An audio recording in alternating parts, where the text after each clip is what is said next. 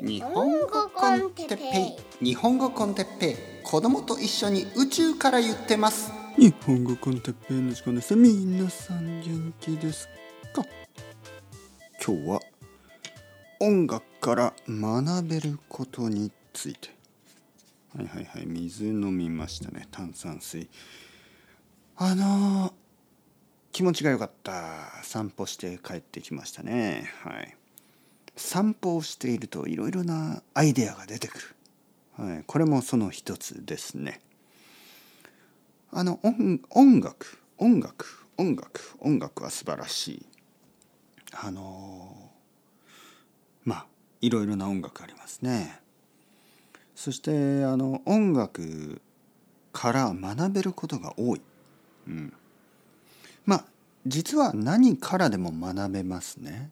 もし皆さんがスポーツ一つのスポーツをとても愛していたらそのスポーツからいろいろなことを学べるでしょ？例えば野球を毎日見ている人は野球からいろいろなことを学びますよね。人生を仕事のやり方とか同僚との関係とかチームワークとか、えー、目標の立て方や努力の仕方いろいろなことが学べるでしょ？サッカーでもいいしテニスでもいいし、え、空手でも柔道でも、え、ジムの、え、運動でも筋トレでも何でもいいんですよ。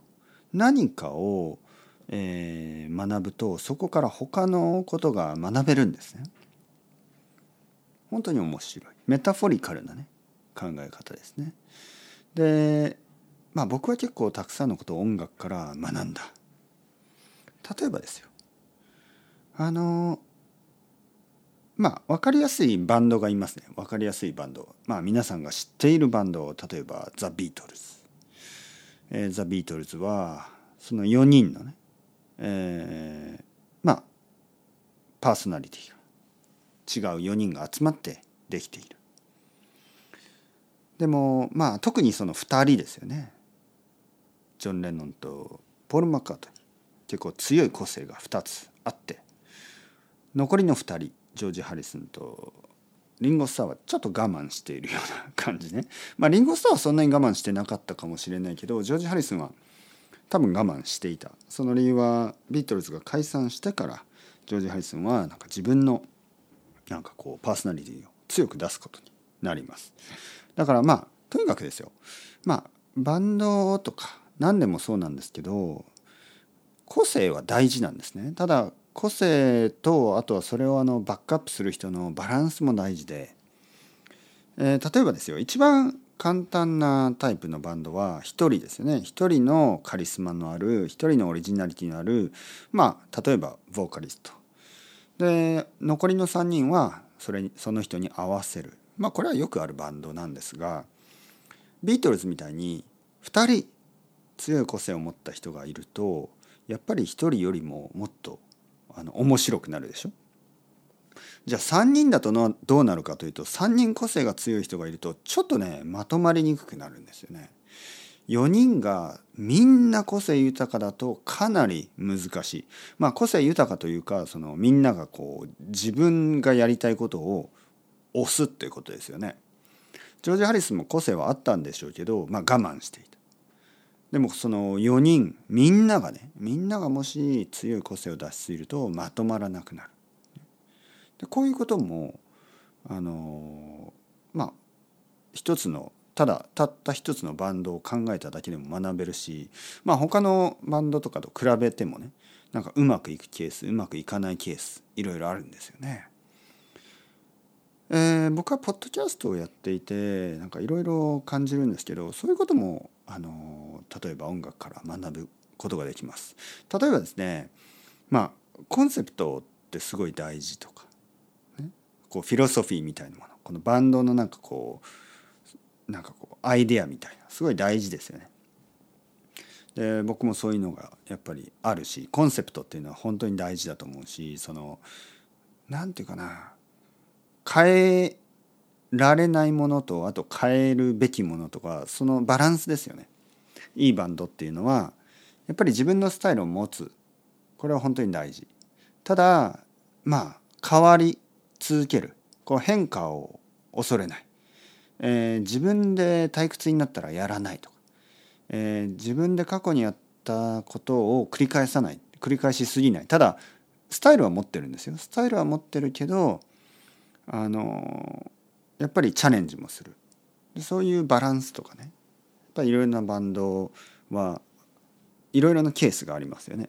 で僕もそういうことをあの学ぶんですよね。あのずっと同じようなコンセプトでやっているバンドっていうのもあるんですけどやっぱり僕の場合は結構あの変わる？変化をする？でそれはもっとあの自然ですよね。だからそういうバンドとかミュージシャンっていうのに、えー、僕は結構こう励まされますよね。あ新しいチャレンジをしていいんだとかね。新しいスタイルをやっていいんだ。そういうことを学ぶことができる。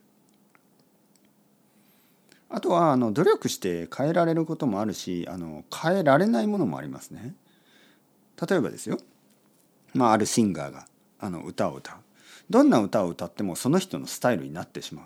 これは悪く言えばなんか何をやってもあの人はいつも同じスタイルになってしまう。悪く言えばね。でもよく言えばあの人はどんなタイプの音楽でも自分のスタイルにしてしまう。まあものは考えようですね。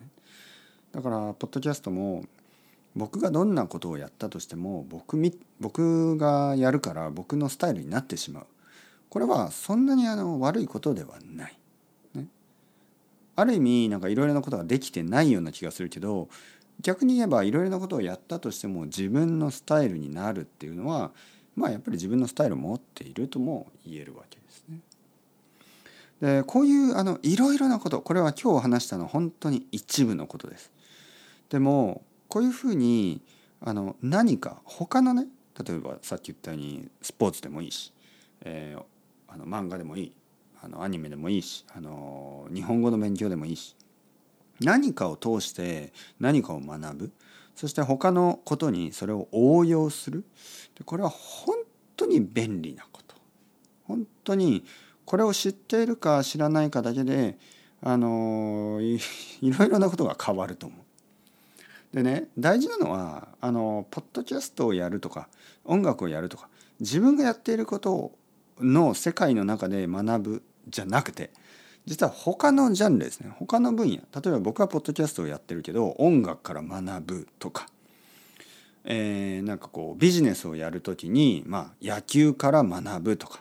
なんか他のことから学んだ方が素直に人間は受け入れやすいしあの素直に応用しやすいし。で例えばビジネスの勉強をする時にビジネスの本を読むよりもビジネスの勉強をする時にそうやってスポーツの本を読むとかの方がまあ趣味みたいな感じでちょっと息抜きもできるしちょっとこう楽しいでしょ。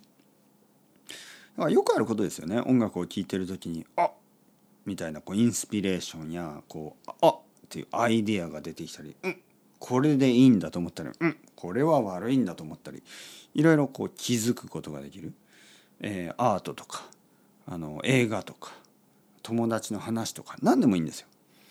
で他のことからインスパイアできるインスパイアされることができるってことはいろいろなことに興味を持っていいんだということです。自分がビジネスをやってるんだったらビジネスのことばかりをやるんじゃなくて歴史を勉強したり旅行に行ったりえー、なんか友達と居酒屋に行ったり何をしてもいいっていうことにもなるんですね。日本語の勉強をしてるとしても音楽を聴いてもいいし本を見てもいい本を読んでもいいしスポーツをしてもいいんです。何か他のことをやっても必ずあのメタフォリックに考えれば気づきはあるし学びはあるんですよね。というあのだから何をしてもいいもういろんなことをやってくださいという話今日はしました。はい僕もこれからじゃあ何しようかなえーと 料理ですね。はいはい。いつものようにあの晩ご飯を作ろうと思います。それではチャオチャオ。 hasta luego は何か気づきがあるかな？えー、またねまたね。またね